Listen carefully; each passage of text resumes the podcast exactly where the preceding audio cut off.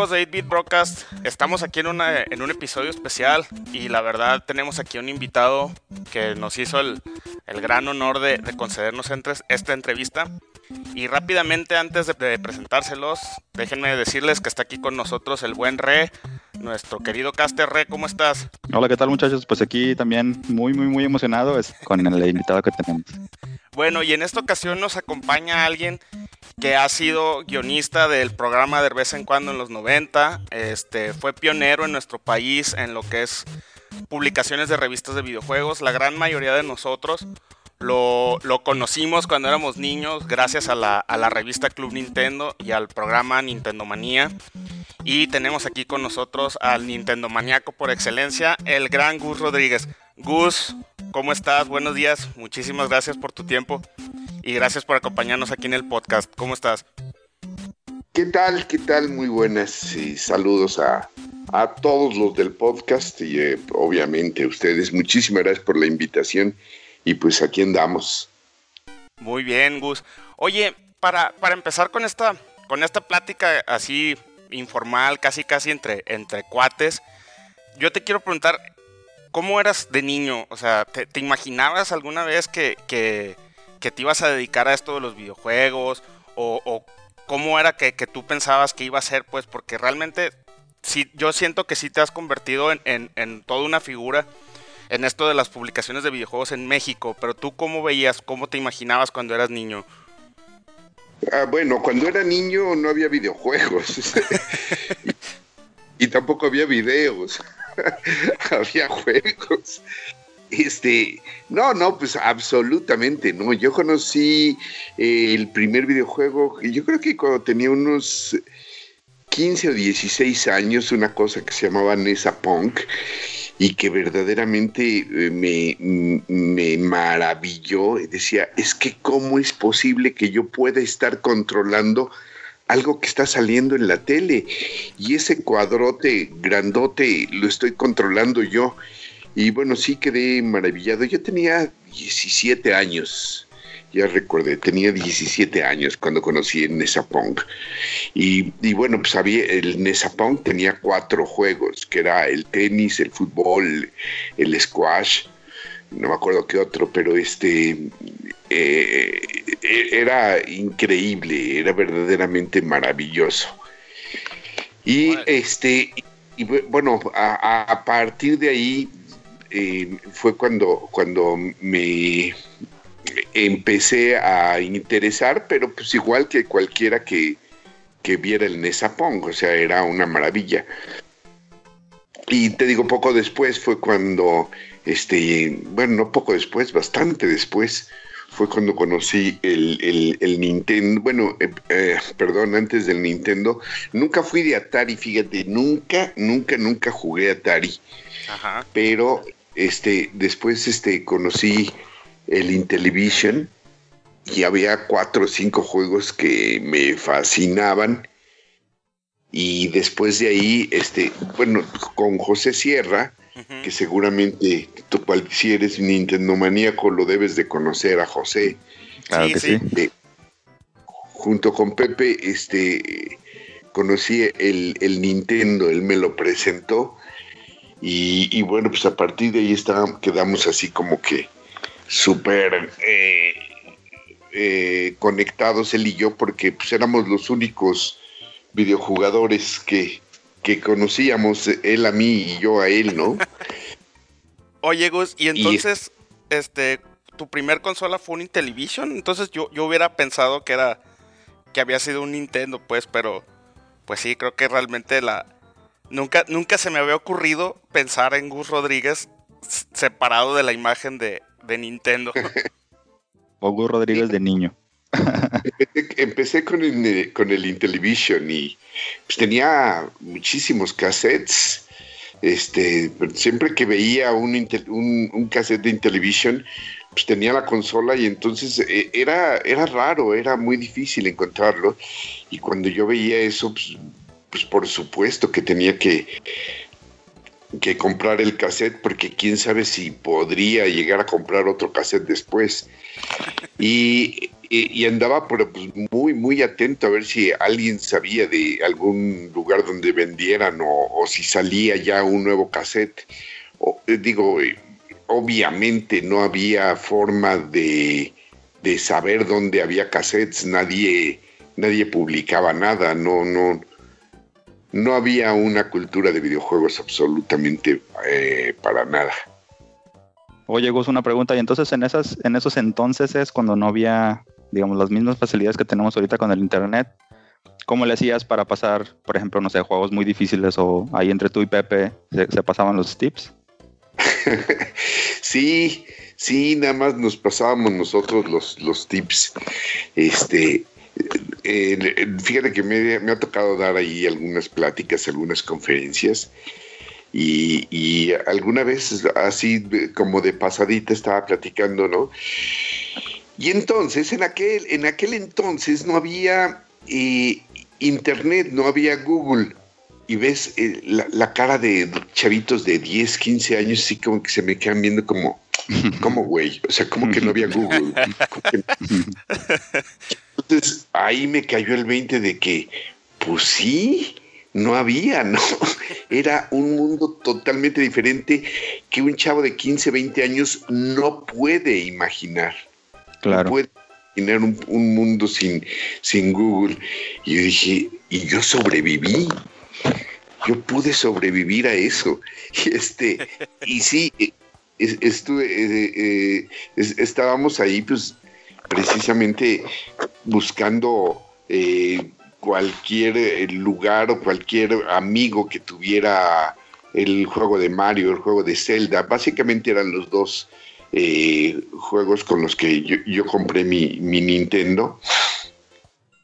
Y antes de, acabar esos, este, o sea, no compré ningún otro. Y, y especialmente el de Zelda, que era el que yo más eh, disfrutaba, más el que más jugaba, pues no sé, imagínate tratar de, encontrar qué es lo que tenías que hacer, porque había muchísimas cosas que tenías que hacer con, con los juegos de Zelda y que no tenías la más mínima idea por dónde tenías que moverte, qué es lo que tenías que hacer. No había revistas ni programas de televisión y de repente entrabas a una cueva eh, y, la, espada se volvía más poderosa. Y decías, ah, Chihuahua, pues ¿qué hice? Antes mataba a estos eh, murciélagos de dos golpes y ahora los estoy matando de uno. ¿Qué fue lo que hice? Ah, pues es que ya, ya te, eh, eh, eras más poderoso, ya tenías, eh, ya tenías más corazones, pero eso fue a base de trancazos que lo, que lo tenía que averiguar, ¿no? Y de repente pues, teníamos la oportunidad de viajar a Estados Unidos y había unos chicles que por ahí me, me acabo de cambiar. Y entonces entre la mudanza desenvuelves cajas y paquetes que tenías ahí y vi, vi, algunos de los chicles que yo compraba en aquel entonces que traía, cada chicle traía un secreto. Entonces, bueno, pues compraba cajas y cajas de chicles, eso fue lo que me picó todos los dientes. Y, este, y pues ahí sacabas absolutamente todos los secretos, ¿no? Y era eh, maravilloso y decirle, órale, Pepe, te cambio un secreto por, no sé, por, ahora sí que por otro secreto o, porque seas mi esclavo durante una semana, ¿no? Oye, y, bueno, también lo hacía así. Y entonces, eh, todo esto fue lo que, lo que eventualmente los llevó a la, a la creación de la Club Nintendo. O sea, esta necesidad, o no necesidad, sino el, el, el decir, porque si en, Estados Unidos tienen estas cajas de chicles que nos dan secretos y tips para juegos y en México no hay nada, más o menos por ahí fue como se les ocurrió lo de Club Nintendo. Absolutamente, sí, totalmente de acuerdo. Eh, porque fue en ese entonces nosotros eh, estudiamos publicidad. Ahí fue donde nos conocimos y trabajábamos en una agencia de publicidad y había un señor, un empresario muy, muy, eh, ¿cómo decir?, eh, muy visionario. Y él, eh, por ejemplo, en 1985, 86, 85, hizo, hizo una empresa que se llamaba Canon Latinoamérica de México y fue, digamos, la representante oficial de cámaras y calculadoras Canon. Él es japonés Jorge Nogami. Y entonces él eh, trajo a México Canon. Y fue, digo, me acuerdo de 85 porque en 86 no había una, un, bueno, había, había un representante oficial, entre comillas, pero no era oficial, no era de Canon, era de Jorge Nogami. Y entonces eh, le dan la eh, sede de fútbol del Mundial de Fútbol a México en 1986 y Canon no estaba preparado aquí en México con una oficina oficial, una oficina de ellos. Entonces tienen que contratar a, Jorge Nogami para decirle, pues tú encárgate del Mundial allá en México. Y nosotros éramos la agencia de publicidad. Entonces, bueno, pues fue maravilloso porque pues entrábamos a la cancha y en, 1986 fuimos prácticamente, y más José que yo, eh, los representantes de, Canon del Mundial en México, que era uno de los seis este, patrocinadores junto con Fuji, junto con... Eh, eh, quien me estaba Coca-Cola, por supuesto. Fuji era una marca de rollos eh, rollos de película, rollos eh, fotográficos, que mucha gente que está oyendo, si, si tienen menos de 20, no van a tener idea de lo que hablo. rollos fotográficos, pues de, esas tecnologías arcaicas. y este, y entonces este, este señor poco después dijo, pues voy a, eh, nos habló y nos dijo, oigan, voy a traer una cosa que se llama Nintendo y quiero eh, que me hagan la publicidad de una tienda que voy a poner yo frente al World Trade Center. Entonces dijeron, eh, nos dijo, pues les voy a mandar a este información de qué es. No, no, no, no, no. Nosotros sabemos perfectamente qué es Nintendo. Dice, sí, sí, nosotros somos Nintendo maníacos y, eso que todavía no se inventa la palabra. Y dijeron, bueno, pues órale, pues, nos, dio, nos dio la cuenta y en lugar de hacer publicidad tradicional, pues hicimos un pequeño boletín y anunciamos que, iban, que íbamos a estar por ahí y, este, y es, en ese boletín nosotros publicábamos los grandes secretos que sacábamos de los chicles y este, y entonces a partir de ahí, pues nos empezó a ir bastante, bastante bien con durante, no sé, yo creo como unos seis, ocho meses que estuvimos sacando el, boletín. Y este, y, Nintendo volteó a ver a, México cómo era posible que una pequeña tienda de repente empezaba a vender un chorro y empezaban a hacer mucho ruido y pues éramos nosotros, ¿no? Entonces dijeron, oigan, ¿pueden hacer una revista? Y dijimos, pues claro que podemos, es como hacer 28 anuncios y nosotros nos dedicamos a hacer anuncios, entonces, este, pues sí, sí podemos hacerlo.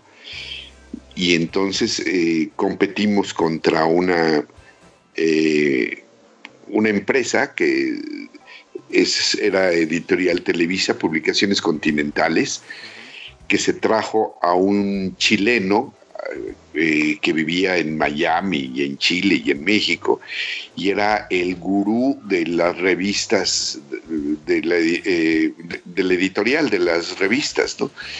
Y dijo, no, yo lo voy a hacer. Y pues competimos para ver quién lo hacía, y pues ganamos muy, muy, muy fácil, porque quien tomó la decisión no fue nada más publicaciones continentales, sino también Nintendo. Entonces Nintendo dijo, no, no, no. O sea, ese señor sabrá mucho de el tipo de tinta que hay que usar, de eh, qué papel tenemos que poner, pero los cuates estos de Network, así se llamaba nuestra empresa de José y mía, eh, son los que saben de, Nintendo, porque pues el otro güey pues decía, este, eh, sigue los números y vas a descubrir a Mario. Ajá. Y, pues no, no era eso, o sea, él pensaba que, era una revista infantil.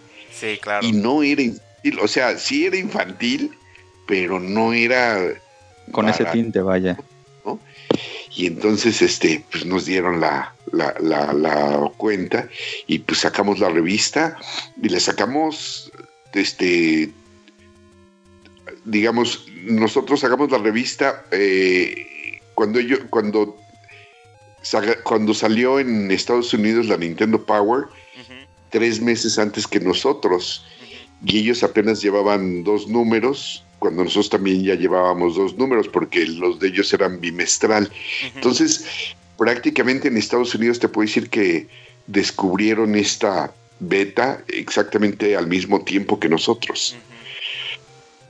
Y entonces ya sacamos la revista y a partir de ella eh, empezó la historia. Sí, claro, porque pues por ejemplo yo, yo te voy a decir que eh, yo enviaba cartas todos los meses cuando tenía como 7, 8 años y nunca se me va a olvidar una ocasión, ya cuando tenías el programa de Nintendo Manía, un amigo y yo, probablemente no lo recuerdes, pero yo sí, porque era, era como que Gus Rodríguez mencionó mi nombre en la tele. Porque te mandamos una carta pidiéndote secretos sobre el juego del inspector Gadget en Super Nintendo. Y, y no, pues la verdad nunca pensamos que fuera a pasar. Y cuál fue nuestra sorpresa cuando sí en el programa dijiste así de que unos, ah, unos cuates de, Sinaloa nos preguntan esto y nos diste unas claves para sacar vidas extras. Este, por ahí tengo todavía mi VHS grabado con esa emisión de, de, Nintendo Manía. Y es uno de, esos recuerdos de mi infancia que te quedan, que me quedan. Pero hablando poquito de la pregunta, algo muy específico que muchos de nuestros, de nuestros escuchas me, me encargaron que te preguntara cuando, cuando se enteraron que íbamos a tener esta entrevista contigo, es quiénes eran Axi y Spot. Bueno, yo, perdón, está fallando la conexión. Estamos teniendo problemas aquí. está fallando la conexión, perdón. La siguiente pregunta, por favor. Ok.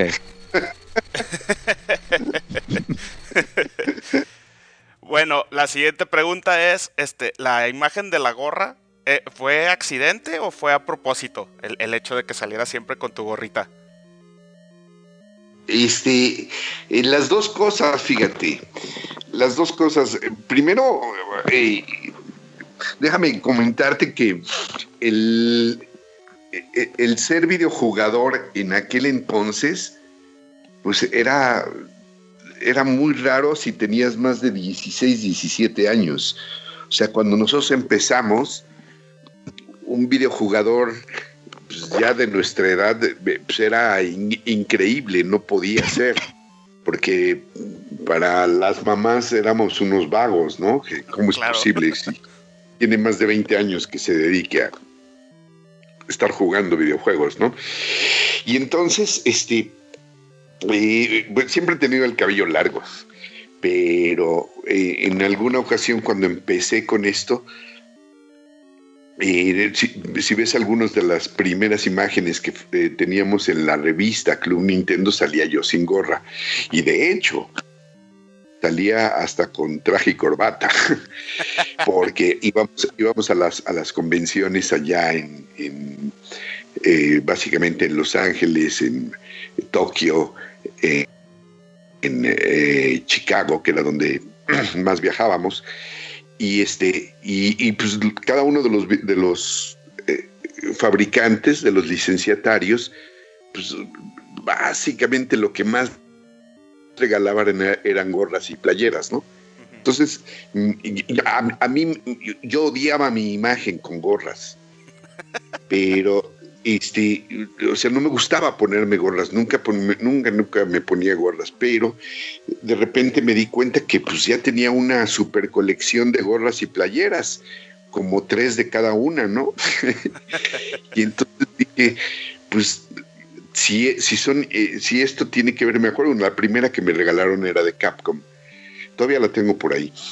Y, y entonces dije, ah, pues esto me va a hacer un poco más eh, cercano a los videojugadores, o sea, como que me va a rejuvenecer unos 10 años. y entonces em, me empecé, me empecé a poner gorra y después ya se convirtió en, una obsesión estar coleccionando gorras y estar cambiándolas, tanto las gorras como las playeras, y que se volvieron pues un motivo de, de eh, ¿cómo te diré? De, eh, no quiero decir exactamente la palabra, pero vamos a decir envidia de wow, qué bárbaro, este tiene unas gorras de, de colección que no se pueden conseguir, ¿no? Entonces era un poquito eso, ¿no? Entonces, este, pero sí, no, no, no, no, no era yo fan de ponerme gorras hasta la primera de Capcom, que además estaba como malhechona, como chueca. No, no, no, no era la mejor gorra. Tengo algunas que me quedan que dices, híjole, parece que la diseñaron para mi cabeza, ¿no? Pero hay otras que me en cachurecas, ¿no? Oye, Gus, y, en esas, en todos esos viajes que hiciste a, a, Estados Unidos y convenciones, ¿conociste algo, alguna celebridad específicamente en Miyamoto? En mi primer viaje conocí a Miyamoto. Oye, qué suertudo. Y, y este, y bueno, yo sabía quién era, no sé por qué sabía, pero sí sabía quién era. Y este, y, tuve una junta con la gente de Nintendo Power, de la revista norteamericana eh, hermana mayor de, de Club Nintendo.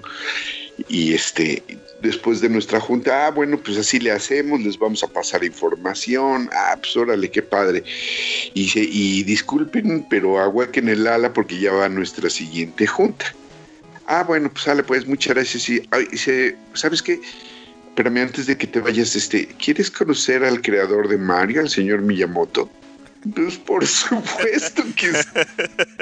No, no, no, y fue la locura y fue ahí donde donde conocí a Shigeru Miyamoto, que eh, te puedo decir con muchísimo, muchísimo orgullo que, que, es mi amigo, ¿no? Y que si me ve con gusto me, me, saluda, ¿no? Y, se, acuerda bien de mí, porque pues han sido muchísimas, muchísimas las ocasiones que, que nos hemos visto y que hay, hay, hay, hay respeto y hay mucho, mucha admiración de aquí para allá y por lo menos conocimiento de quién soy de allá para acá, ¿no?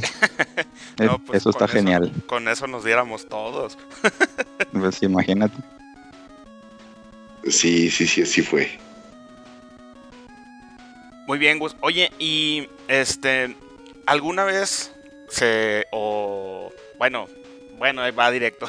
¿Alguna vez se te ocurrió o se te antojó o has jugado consolas de otra de otra compañía, llámese, por ejemplo, en la época del Super Nintendo, cuando estaban las guerras de consolas al 100%, ¿nunca te dio así como que por ver qué era lo que hacía Sega en ese entonces? O incluso cuando salió el mismo PlayStation ya con el Nintendo 64, o siempre has sido ferviente fan de, Nintendo? Obviamente sí las conocí, no las jugué, te puedo decir que pues, no, he acabado ningún juego que no sea de Nintendo. y este y, mucho menos en aquel en aquel entonces aunque sí sabíamos qué es lo que estaban haciendo conocíamos algunas cosas y este nuestros videojugadores nuestros colaboradores eh, sí lo, lo, jugaban y, seguramente los acababan no pero no nunca fue nunca fue así como mi prioridad. Y ya después eh, se pueden acordar que estuvimos fuera entre comillas, durante algún tiempo cuando terminó Club Nintendo, digo, cuando acabó Nintendo Manía. Este, yo todavía me seguí por ahí eh, con algunas emisiones de cápsulas dentro del programa Hoy. Estoy hablando hace unos 12, 15 años. Y después estuvimos en otra cosa que se llamaba Zona Zip y hasta hace unos eh, cuatro o cinco años regresamos gracias a la necedad de mi hijo, este, que dijo, papá, vamos a seguirle.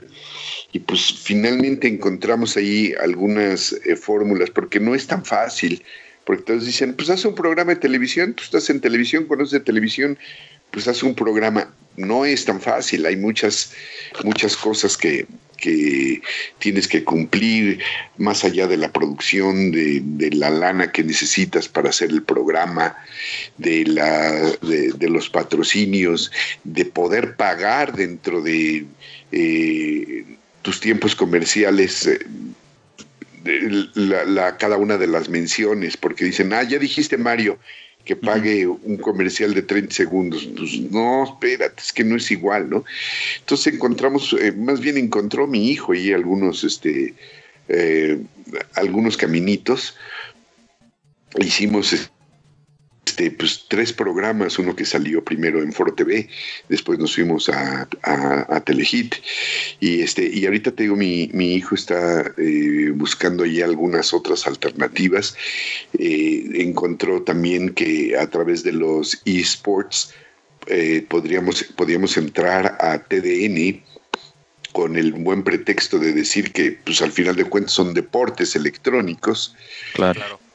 Y, este, y entonces le dijeron en, en, Foro TV, a ver, pues entonces, o digo, en, TDN, le dijeron, a ver, bueno, pues hazte, hazte un programa y estuvimos ahí eh, durante un año, hasta hace unos tres meses. Y ahorita estamos preparando varias, varias sorpresas que, que creo que van a sacudir el mercado mexicano casi como en aquel entonces Nintendo Manía. Ahora vienen varias cosas que entre mi hijo y yo estamos eh, preparando y obviamente un gran, gran equipo de profesionales en, videojuegos que nos están apoyando. Híjole, esas son unas excelentes noticias, Gus. Muchas gracias por compartirnos eso. Oye, y viniéndonos un poquito ya más al, al, a la ahorita, este, hay, hay, muchas cosas, digo, el, el, mundo de los videojuegos ha cambiado, se ha expandido por todos lados. Específicamente, mi pregunta es si te gusta el, el, mobile gaming, el juego en los celulares o en las tablets. ¿Qué opinas de eso? Fíjate que, digo, sí me gustan, sí tengo algunos, pero pues alguna vez aprendí eh, a través de Nintendo algo que me, que me hizo pensar y que en aquel entonces no lo creía yo. Y esto se aplica hasta la fecha todavía. Eh, me acuerdo cuando, yo creo que fue después del Super Nintendo, que lanzaron algún juego muy importante para, eh, pues creo que era para el Super Nintendo, pero también para la computadora.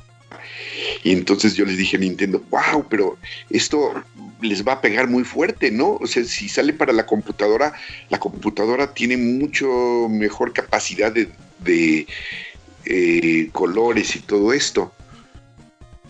Y entonces eh, les dije, a partir de aquí, pues va a estar bien difícil competir contra la computadora. Y me dijeron, no, las, las consolas son para jugar, las computadoras son para trabajar. Y sí habrá quien quiera eh, jugar en la computadora, pero la, la, consola siempre va a ser la consola para jugar. Y sí, efectivamente, yo creo que todavía se aplica y es difícil que un eh, móvil, por muy bueno que sea, este, lo desplace sí está súper padre que cuando vas en, en, la, en el metro, pues agarres y juegues un poquito ahí en el, en el móvil o que estás afuera del dentista porque comiste muchos chicles, pues agarras y te pones ahí a jugar en tu móvil, pero la experiencia de, de, la consola, más aún con toda esta conectividad que tienes para jugar con tus cuates o con alguien que no tienes idea quién es en Corea o en las eh, Islas Faroe, pues es, es, increíble, ¿no? Entonces, este, y no, o sea, me gustan y los disfruto ahí tantitito, pero pero no mm, prefiero usar mi, móvil para tuitear. Eso. Oye, Gus, este, pues eh, se nos está acabando el, tiempo contigo, pero si, si nos das chance de, un último par de preguntas antes de, cerrar con, esta plática. Eh, ahorita colgándome poquito de lo que te pregunta Red sobre, sobre los juegos en celular, eh, ¿qué opinas también de, de, esta nueva tendencia? Bueno, ya ni tan nueva, ya tiene un par de años, de los DLCs y estas, estos contenidos que salen después del lanzamiento del juego y que muchas veces hacen sentir al gamer que le están vendiendo un juego incompleto. Sí, fíjate que ese es un sentimiento que, híjole, a, mí no me, no, me gusta, ¿no? Este, lo, entiendo, pero no me gusta. Y hay eh, muchos videojugadores, este, eh, que ahora sí que los, los millennials vivieron con eso y no entienden eh, ninguna otra cosa. A mí me gustaba cuando te vendían un cassette o un eh, disco y, y tan tan, ahí se acabó, hasta ahí está el juego. Incluso con todos sus errores, ¿no? Sí, claro. Dices, ah, pues qué chido. Yo me acuerdo que nosotros teníamos en la en, el programa y en, y en, la revista una sección de books. Los books casi te puedo decir que ya ahora ya nadie sabe qué son los books porque ahorita luego luego pues, los, los corrigen en un DLC, en una nueva entrega. Pero, pero pues no, el chiste era que e, este es mi juego así tal como, como eh, el creador, el productor lo diseñó y tan tan. Y ahora ya los DLCs ya no corresponden, digamos, a un productor, sino a un empresario que dice, ahora les voy a vender otro, otro DLC y voy a ganar mucho más. Dices, no, güey. Y no, prefiero que me vendas un, un eh, producto terminado. Hay algunas cosas que sí de repente están padres, pero digo, que te dicen, no, ahora ya hay cinco nuevos cuartos, ocho nuevos mundos. Sí, pero este, yo hubiera preferido el, el, cartucho número dos, ¿no? O sea, cuando yo jugué Zelda, este, después vino el, el juego de Link y era total y absolutamente diferente, pero me tuve que reacostumbrar a jugar Link después de jugar Zelda. No sé si ustedes jugaron los primeros dos cartuchos de. Aquí, aquí somos fans, Rey y yo. ah, bueno, fans. Eso era, eso era, digo, y además, o sea, yo, por ejemplo, un juego como Ocarina of Time, que sí es mi, mi juego favorito, que decías, wow, qué increíble. Yo no me imagino un DLC para ese juego, o sea, y, y, como que sería injusto este, meterle un nuevo castillo a, ese juego.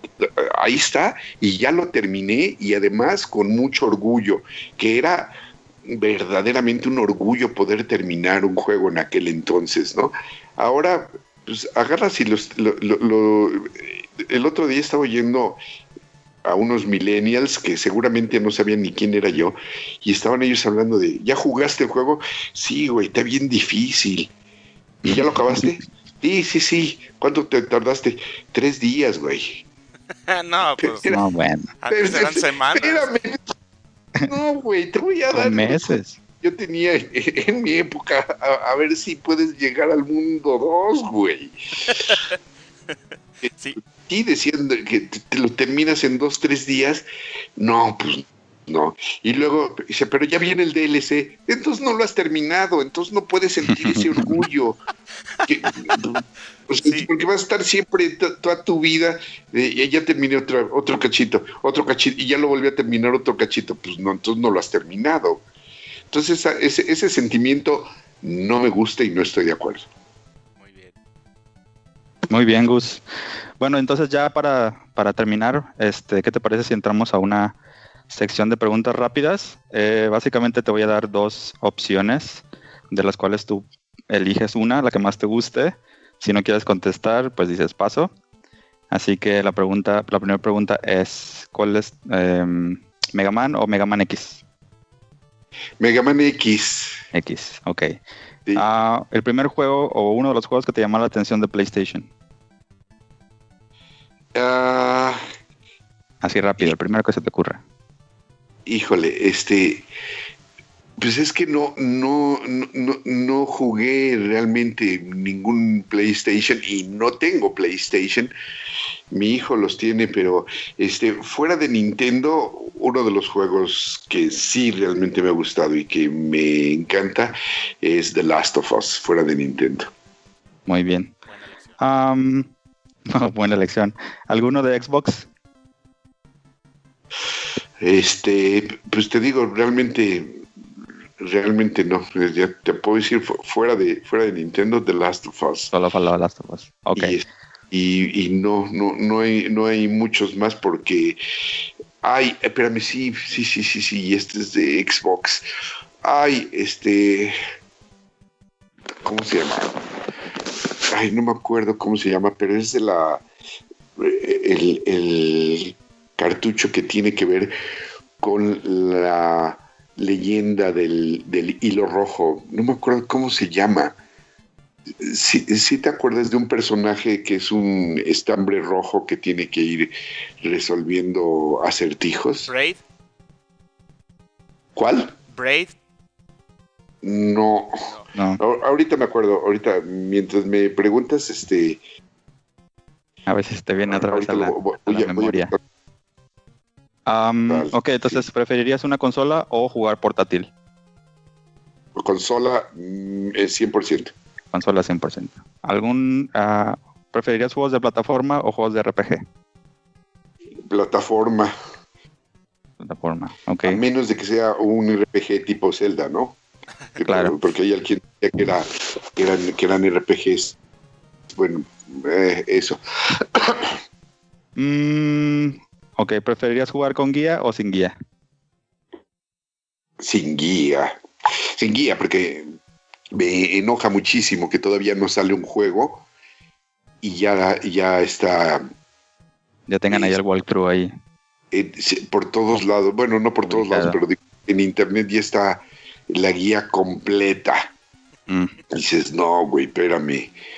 en, en, en Club Nintendo nos tardábamos uno, dos meses, tres meses para, para eh, publicar todo, porque no nos atrevíamos a poner la guía completa antes de que saliera el juego. Nos esperábamos un mes y apenas poníamos la mitad.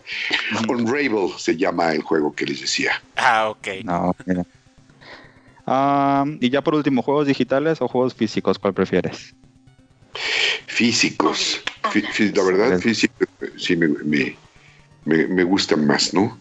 Muy bien. Sí, porque eh, no me gusta la guía, pero sí el, folletito y el verlo y el arte antes de jugar eh, es una sensación padre. Así es. Bueno, Gus, este, pues queremos agradecerte aquí a nombre de, de, nuestros otros compañeros del podcast que no pudieron estar porque, pues, por cuestiones de, tiempo y para no colgarnos más.